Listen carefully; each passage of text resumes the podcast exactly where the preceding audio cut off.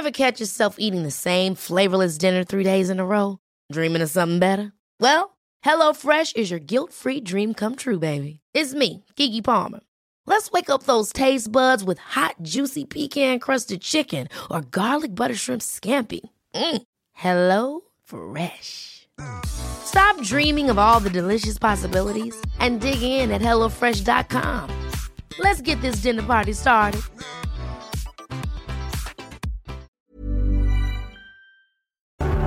Juan Ramón Rayo, buenas tardes. ¿Qué tal? Buenas tardes, Dieter. Bueno, hoy tienes uno de esos días eh, de mucho curro, Rayo, porque te tenemos que exprimir, porque hay eh, noticias no es que haya muchas noticias, es que las noticias que hay son muy importantes. Y vamos a empezar por la parte que tiene que ver con algo que tú llevabas anunciándonos desde hace mucho tiempo, hace muchos meses, eh, por lo menos eh, servimos para algo, Rayo, y es para que cuando llegue llega la realidad tus oyentes no se la pegan de sopetón, sino que dicen, ah, bueno, pero si es que esto no lo iba avanzando Rayo. En la Reserva Federal subió ayer los tipos un 0,75%, así, de golpe, de porrazo. Las bolsas están cayendo porque han hecho mala digestión. El Banco Central Europeo, a pesar de que la ministra de Hacienda dice, oye, tranquilidad, si no pasa nada, pues para no pasar nada hubo ayer una cumbre de urgencia. Y, y me gustaría empezar por ahí, porque para que no suba la prima de riesgo eh, española y otras, pero a nosotros nos importa la de España, parece que el Banco Central Europeo va a actuar o dice que va a actuar, pero esto va a ser a cambio de nada, esto va a ser gratis. Eh, ¿Cómo lo ves tú, Rayo? Claro, esa, esa es la gran cuestión. Eh, a ver, efectivamente hay un problema de sostenibilidad, yo creo que claro, de la deuda pública española, de la deuda pública italiana, de la pública, de la deuda pública griega si suben los tipos de interés. Eh, cuanto más suban los tipos de interés, menos solventes son estos países porque están muy endeudados y por tanto más sube el coste de su deuda y eso genera que la prima de riesgo a su vez suba más porque si el riesgo aumenta cuando incrementamos los tipos de interés, pues más riesgo, aún mayor tipo de interés. De manera que se puede entrar en una espiral eh, terrorífica similar a la que entramos en el año 2012 cuando estuvimos a punto de quebrar. El problema es que en el año 2012 había deflación en la eurozona, con lo cual, bueno, pues más o menos el Banco Central Europeo no tenía que subir tipos de interés y se podía permitir hacer excesos, cometer excesos como los que cometió a partir de 2015 comprándonos deuda en grandes cantidades. Ahora, sin embargo, hay inflación y los tipos de interés tienen que subir. Y si tú no dejas que suban los tipos de interés, no vas a combatir la inflación. Eh, lo que intenta el Banco Central Europeo es que aunque suban los tipos, al menos la prima de riesgo no se eh, incremente mucho. Y aquí, pues ya hay dudas de que esto sea compatible con el mandato estatutario del Banco Central Europeo. El Banco Central Europeo es una entidad monetaria, no fiscal, y por tanto debería limitarse a, a realizar, a ejecutar política monetaria. Pero aquí no está ejecutando política monetaria, aquí está transfiriendo fondos, indirectamente, pero fondos de unos países, los del norte, a los del sur financiando de manera barata, en condiciones no de mercado, la deuda del sur. Y, por tanto, insisto, esto creo que claramente excede del mandato del Banco Central. Pero yendo a la pregunta que planteabas tú, eh, esto eh, este anuncio de que creará un nuevo mecanismo para eh, facilitar, aún con tipos de interés más altos, la financiación de España, de Italia, etcétera, ¿será a cambio de algo o no? Pues la, la paradoja es esta, y es que ya existe en el Banco Central Europeo un mecanismo para que los países que tengan problemas, cuyos tipos de interés eh, se incrementen mucho, puedan acudir al Banco Central Europeo en condiciones más laxas. Es un mecanismo que se, que se creó justamente en el año 2012, en septiembre del año 2012, meses después de que Mario Draghi dijera aquello de haré todo lo necesario para salvar el euro y que me será suficiente, bueno, se creó una ventanilla que se llama OMT, a la que los, a la que los estados pueden ir y, pedir financiación del Banco Central. Em, de hecho, ningún estado hasta el momento ha pedido esa financiación porque tan solo abrir la ventanilla, tan solo permitir esa opción, ya sirvió en su momento para bajar los tipos de interés. Ahora no basta. Ahora, como hay que subir los tipos, los mercados no se creen que solo porque esté la ventanilla, eh, digamos, vaya, vaya a funcionar. Y claro, el punto es, si esa ventanilla, si esa facilidad de financiación ya existe, ¿por qué crean una nueva?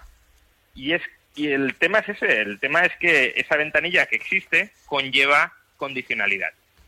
Y por tanto, todo apunta a que iremos a un nuevo mecanismo que no conlleve, al menos de manera oficial, claro, porque esto a los gobiernos no les gusta, que les digan, me has intervenido, me has impuesto condiciones, que no conlleve, al menos de manera oficial, condicionalidad.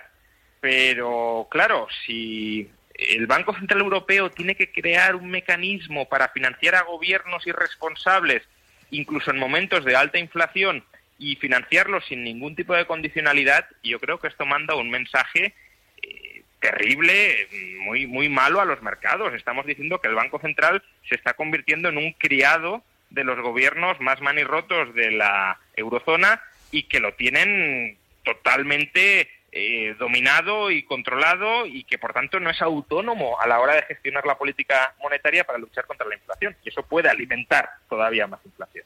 Bueno, eh, y lo que alimenta también son oh, pues em, las polémicas dentro de los países que no se van a beneficiar. Y ya están eh, Alemania, eh, los Países Bajos, Luxemburgo, diciendo que está muy bien lo de otra vez lo de la prima de de riesgo pero que los beneficiados reduzcan la deuda. ¿Y cómo tienen que hacer eso? Pues ya que se apañen. va a haber bronca eh, dentro de la Unión Europea. Pero bueno, por cierto, Rayo, ayer Luis del Pino eh, te dejó una pregunta en el aire, porque él decía, para que se la expliques eh, tú desde tus conceptos económicos. Luis decía, hombre, lo de las subidas de tipos es sobre todo cuando eh, la economía se está recalentando y está creciendo y, hay que echar un poquito de calm plus de, oye, para, echa el freno, Madaleno. Pero decía Luis, pero ahora la economía no está haciendo eso, sino lo contrario. ¿Por qué la subida de tipos? ¿No habría otra medida que no provoque un encarecimiento del Uribor, de las hipotecas? Eh, rayo. Many of us have those stubborn pounds that seem impossible to lose, no matter how good we eat or how hard we work out. My solution is PlushCare.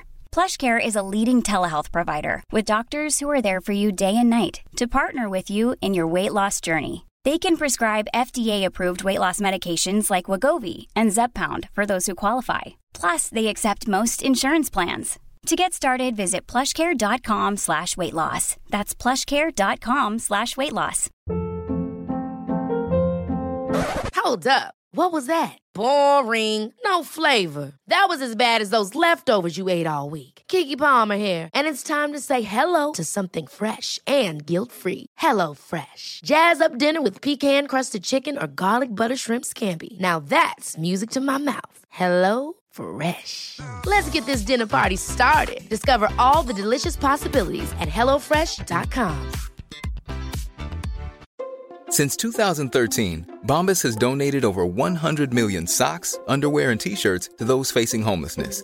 If we counted those on air, this ad would last over 1,157 days. But if we counted the time it takes to make a donation possible, it would take just a few clicks. Because every time you make a purchase, Bombas donates an item to someone who needs it. Go to bombas.com slash ACAST and use code ACAST for 20% off your first purchase. That's bombas.com slash ACAST, code ACAST. Sí, bueno, aquí hay que distinguir claramente eh, Estados Unidos de la eurozona. La economía estadounidense está a todas luces recalentada, ahí no hay ningún, ningún tipo de dudas. El mercado laboral estadounidense está en uno de los momentos más tensos de los últimos 60 años. Ya hemos comentado aquí otras veces que aun cuando todos los parados estadounidenses encontraran empleo, seguiría habiendo 6 millones de puestos de trabajo sin cubrir. Por tanto, hay una demanda extraordinaria de trabajadores eh, que, la economía estadounidense no es capaz de, atender porque no hay tanta gente que quiera trabajar. Entonces, la economía estadounidense a todas luces está recalentada. La cuestión es si la eh, economía de la eurozona lo está, y más en particular la española. Eh, se suele decir que no, y, hay argumentos probablemente de peso para decir que no, pero cuidado, porque el gobierno suele sacar todos los meses pecho por los buenos datos de empleo. Y es verdad que son datos muy buenos, al menos en términos agregados, y, siguen siendo buenos. Hoy el ministro Escribá, de hecho, decía que este será uno de los mejores meses de, junio en cuanto a afiliación, Bueno, esa evolución tan positiva en números agregados del empleo puede ser perfectamente un síntoma de, recalentamiento de la economía española. Claro, recalentamiento con respecto a una situación que no, que no es para echar cohetes, pero si nuestra situación, digamos, de partida, nuestra situación de equilibrio es una situación mediocre y no estamos en la mediocridad absoluta, sino un poquito mejor, quizá ese poquito mejor sea por el recalentamiento. Pero aparte de esto, hay otra razón. Y es que si Estados Unidos sube mucho los tipos de interés y la eurozona no lo hace, y quien dice la eurozona dice también Inglaterra, eh, porque el Banco de Inglaterra también está subiendo tipos, lo que va a suceder, lo que está sucediendo de hecho, es que el euro se deprecie y que se deprecie bastante frente al dólar.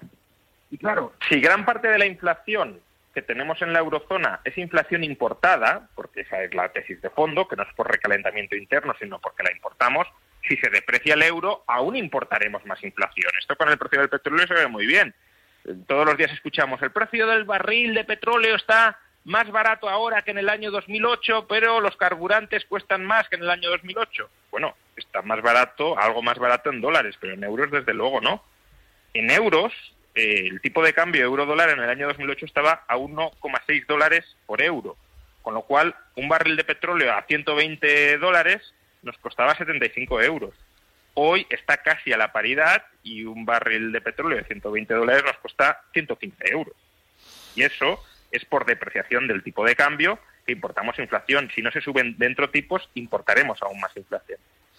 Bueno, veremos a ver qué mm, sucede con esto. Veremos a ver si a cambio de tratar de topar la prima de riesgo mm, hace que eh, Sánchez tenga que meter la tijera como la metió Zapatero y aquello acabó con el gobierno de Sánchez en mayo, en aquel mayo de, de 2010.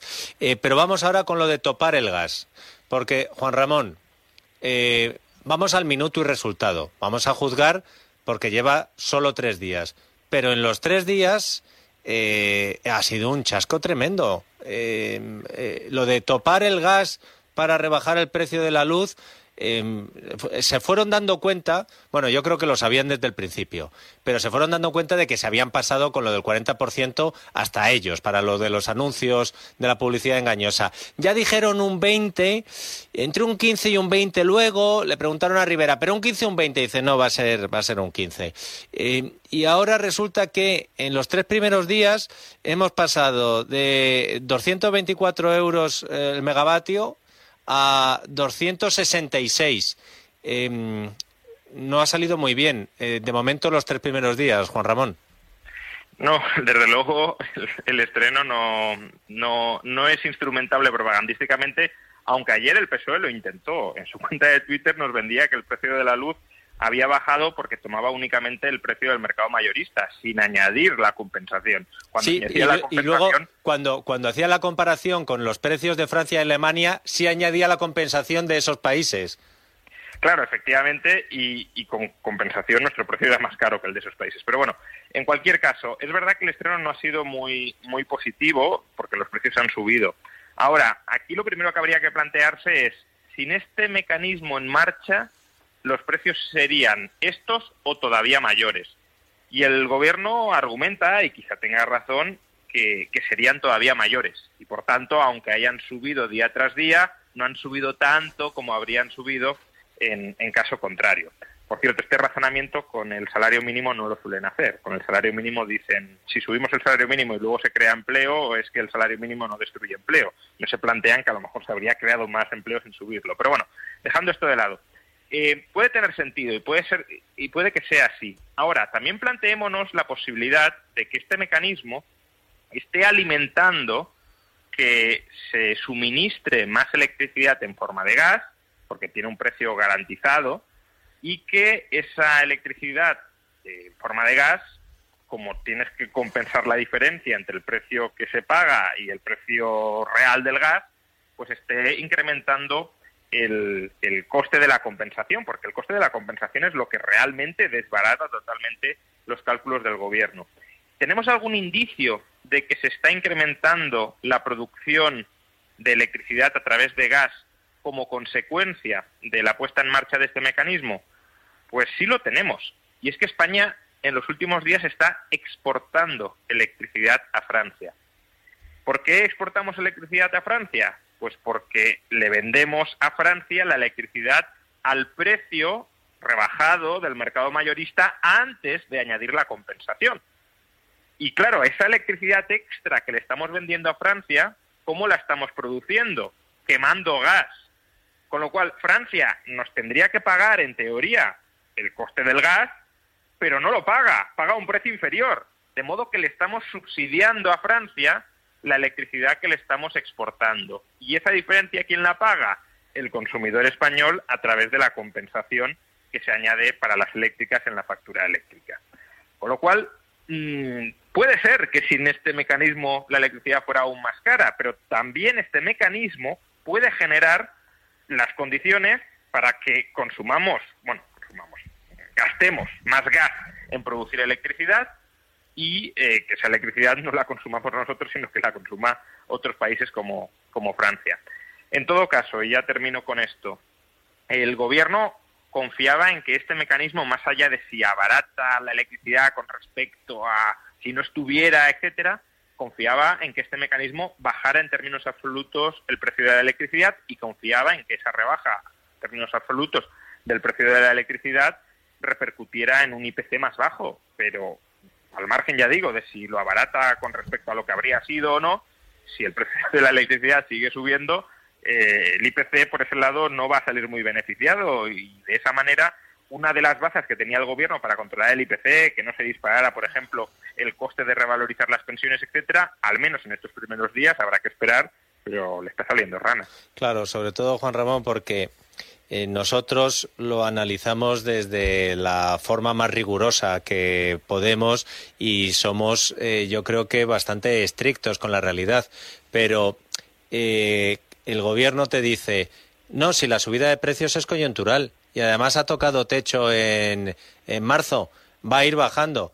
Claro, pues si te prometen que los precios van a ir bajando y que la rebaja con esto va a ser del 40%, eh, luego cuando los precios suben porque te han vuelto a subir, porque, oye, es que, eh, chico, no lo puedes controlar todo, y la rebaja no es del 40%, sino que suben, dices, me, da a mí que no todos van a hacer eh, el análisis que hacemos nosotros ausentes, carentes de demagogia y de populismo. Es, oye, mira, pues en esto es así, esto es así. La gente va a decir, pero no me habían prometido que el IPC ya bajaba, pero no me habían prometido que con esto también bajaba la luz y me da a mí que eh, en esta primera semana, que desgraciadamente para el Gobierno coincide con, y además ya tenemos el dato de mañana y también sube, con lo cual eh, después de las elecciones andaluzas lo mismo se pasa a la hora de calor y esto baja, pero en estos tres primeros días les ha salido rana, Juan Ramón, en fin. Un abrazo muy fuerte, Rayo, gracias por tu ayuda, como siempre.